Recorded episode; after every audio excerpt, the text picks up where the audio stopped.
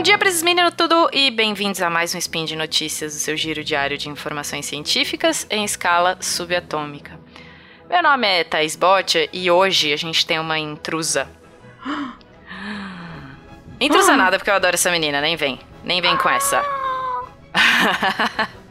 Hoje eu tô aqui com a Mari Ribeiro. Ah, yes. Estou invadindo aqui. Amordacei a Cris, ela tá ali no canto. Mentira. Mentira, gente. A Cris tá de mudança, ela tá mudando pra uma mansão. Beijinho no ombro.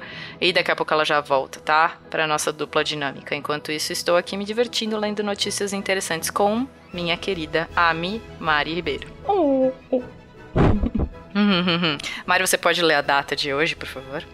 Hoje, 18 Gaian do calendário Decatrian e sabadão, dia 6 de julho de 2019 do calendário Gregoriano. Pega seu café que vamos falar sobre vacinas e fósseis de, de dinossauros brasileiros. Bora lá. Gente, as duas notícias que a gente vai falar hoje são: a primeira é quais países estão mais propensos a duvidar da segurança das vacinas.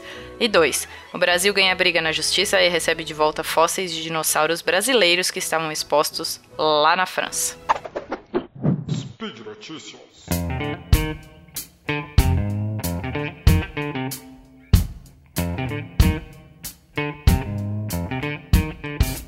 Quais países estão mais propensos a duvidar da segurança das vacinas? As pessoas que vivem em países ricos são mais propensas a questionar a segurança das vacinas que as, do que as que vivem nos mais pobres, de acordo com uma pesquisa mundial sobre atitude pública em relação às ciências e à saúde. Pois é, Mari, nesse estudo, mais de 140 mil pessoas de cerca de 140 países deram suas opiniões sobre a segurança e a eficácia de vacinas em geral como parte de um projeto de quase dois anos financiado pela instituição de caridade inglesa Wellcome. Os resultados desse Welcome Global Monitor, publicado em 19 de junho, faz pouquinho tempo, sugerem que 79% das pessoas no mundo concordam até certo ponto que as vacinas são seguras sim. Então, para ficar bem legal de se imaginar isso tudo, a gente vai colocar uma figura no post sobre esse estudo, um mapa lá bonitinho, todo onde vai ter os países é, que eles acreditam que a segurança na, as, as questões de segurança de saúde estão lá todos exemplificados. É, mas para vocês terem uma ideia, o Brasil está na categoria de 80 a 89% que acredita na segurança das vacinas. Pois é, dá uma olhada nesse mapa porque é muito legal ver todos os países do mundo e o quanto eles acreditam nas vacinas. Isso vai de desde 30 a 39% até 100%. E a gente tem países tipo México, que acreditam 100, de 90 a 100% na segurança das vacinas. Então, tipo, tá bom, tá indo bem. A Europa, ela tem um dos níveis mais baixos de percepção da segurança. Por isso que a gente falou lá no começo que os países mais ricos têm a maior, o maior questionamento sobre a segurança das vacinas. E apenas metade daqueles na Europa Oriental e 59% da Europa Ocidental concordam fortemente, ou de certa forma, com a afirmação de que as vacinas são seguras. A confiança é particularmente baixa, que nem a gente fala, na França e na Ucrânia. Por outro lado, 97% das pessoas em Bangladesh acham que as vacinas são seguras. Ai, graças a Deus. Aleluia, né? e esse número permanece alto no sul da Ásia é, já na África Oriental, o número é de 92%, que também é bom, é alto. Pois é, que bom, faz né? Em algumas regiões, um maior conhecimento científico foi associado a uma menor confiança das, nas vacinas, sugerindo que o fornecimento de informação e educação, e educação é, pode não ser suficiente para combater o ceticismo. O que eu acho mais interessante, Mari, é que hum. agora que esses assuntos estão virando trabalho de verdade, por exemplo, a gente vive falando que tem um monte de gente que não acredita em vacina, você sempre tem um tio, uma tia que fica repassando aquelas maluquices no WhatsApp.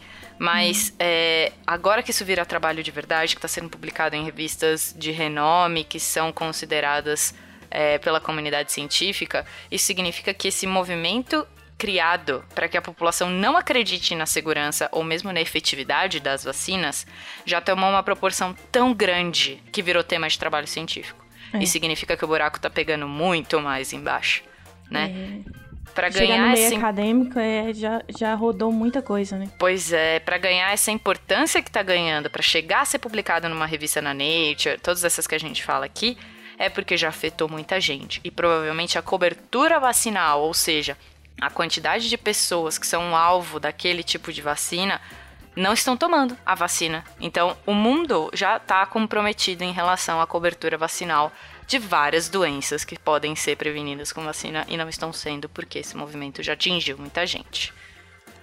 Pois é, muito triste, muito, muito triste.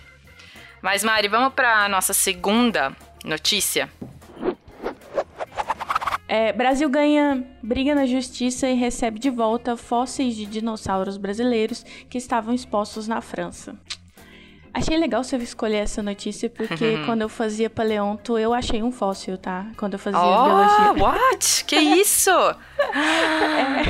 Olha que maravilha de não se fazer biologia em São Paulo. É. Veja. Pois é.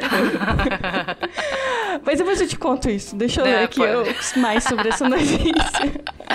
ótimo, ótimo, vamos. Uma batalha judicial sobre um fóssil de um dinossauro de um milhão de anos e outros animais da bacia do Araripe, no Brasil, está chegando ao fim.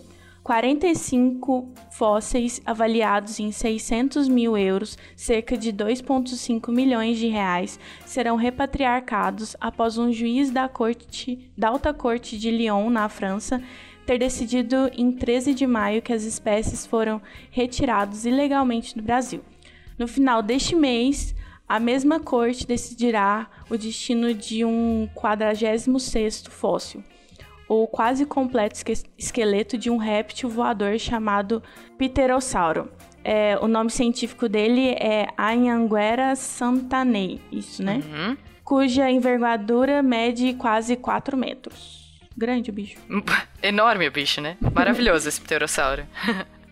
Os paleontólogos no Brasil saudaram essa decisão da corte francesa como a vitória mais significativa nos esforços de seu país para acabar o comércio ilegal de fósseis e recuperar tesouros culturais. Quando eu li essa notícia, Mário, eu falei, meu, é tipo, é maravilhoso, porque a gente vai Graças. ver nos museus no mundo todo, a gente vai ver coisas de outros lugares. A gente acaba não vendo as coisas do próprio lugar. Você vai pro, pra Nova York, você vê coisa do Egito. Você vai pra Londres, você vê coisa do Egito. Então, isso é uma notícia muito boa, ver que a gente tá conseguindo trazer de volta as coisas que foram descobertas aqui, por mais que sejam fósseis, que teoricamente tem, é, pode até ter menos valor do que uma múmia egípcia. Veja, já é uma, um- já é um patrimônio nosso que está em outro, exposto em outro lugar. E a Miriam Pacheco, que ela é paleontóloga da Universidade Federal de São Carlos, ela diz, óbvio, que é uma vitória para a ciência brasileira, eu concordo também. Ela diz que estudar os fósseis deve ajudar os pesquisadores a entender melhor a biologia desses animais antigos e o seu ambiente, incluindo os fatores que o levaram à extinção. E o que eu acho que é importante, Mari, é a gente dizer, ele tem que ser estudado aqui também. Com certeza. Óbvio que ele pode ser estudado fora, mas ele tem que ser estudado aqui também. Então que venham cientistas de outros lugares estudar os nossos bichos aqui. É importante isso. Com certeza, que pra entender bem como, como era o bicho, tem toda a ecologia que existia em volta, né? Então, Exato. nada melhor como o lugar de origem dele pra ver isso, né? Exato. Então, a, a bacia do Araripe, no nordeste do Brasil, é onde os fósseis se originaram, tá? É, fica na fronteira dos estados do Ceará, Piauí e Pernambuco. A região é famosa entre os paleontólogos por sua enorme variedade de fósseis pré-históricos bem conservados.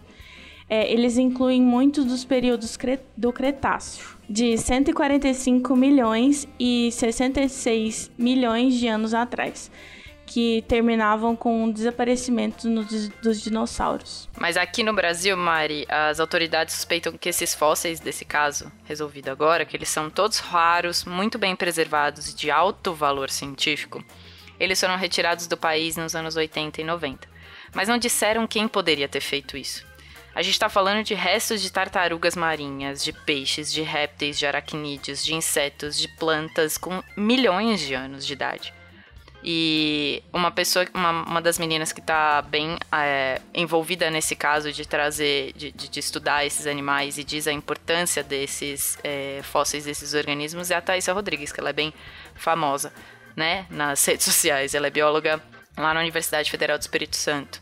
e ela que alertou as autoridades brasileiras sobre esses fósseis que seriam nossos estarem em outro lugar. A ação legal é o fim de uma investigação que as autoridades brasileiras e francesas iniciaram há cinco anos atrás, depois de uma empresa francesa, Geofóssiles, listou o pterossauro à venda no site do leilão da eBay. Nossa, gente, que absurdo. É absurdo, um, né? Um e, absurdo. É, tipo, é um patrimônio histórico e tava sendo leiloado. Leilão. Que... Leilão. Nossa, no eBay, tipo, beleza. Não você pegou. Ai, ai, é triste, gente. É a primeira vez que essa quantidade de fósseis será repatriada para o Brasil, após a decisão de um tribunal estrangeiro, diz o Rafael Faiol, é, promotor público que liderou a investigação do Brasil sobre esses fósseis. Mas é muito importante, né? Porque o resultado desse caso ele ajuda as autoridades brasileiras a estabelecer um protocolo padrão, né? Para quando esses fósseis que foram levados da gente podem ser trazidos de volta para o Brasil. E é, também existe um valor institucional para esses, para trazer esses bichos de volta, para trazer esses organismos de volta.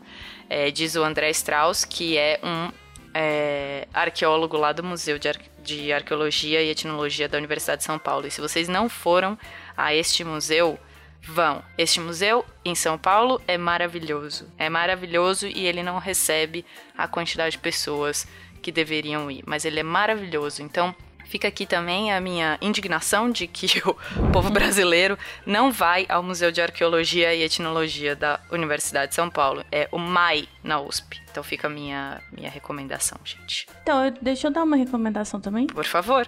Em, no Triângulo Mineiro, perto de Uberaba, tem o Parque dos Dinossauros. Que oh, é onde... Toca é. música também? Não? Não, mas é um lugar que tem uma escavação. Eles acharam dos, do, tem um, um dinossauro, acho que quase completo lá. Foi lá onde eu achei um, um pedaço de fóssil quando eu fui com a. De. Sério, tipo, e tem lá exposto e tal, é toda o território é propício para achar fósseis e tem escavação, é bem legal, viu? Que maravilha, Mari. Vamos guardar este registra esse fóssil que você que você descobriu e a gente conta como como notícia aqui no Spin. Ótimo. Bom, galera, por hoje é só. Ouça o Spin todos os dias para saber a quantas anda a, po a popularidade das vacinas e também se a gente recebeu algum fóssil de dinossauro roubado por aí. Deixa também no post seu comentário, elogio, crítica e nunca, por favor, xingamento esporádico. Lembramos ainda que esse podcast só é possível por conta do seu apoio no patronato do SciCast, tanto no Patreon quanto no Padrim e no PicPay. Um beijo e até amanhã. Volta, volta, Cris. volta, Cris. Eu amo você, Mari, mas volta, Cris. Volta, Cris. beijo.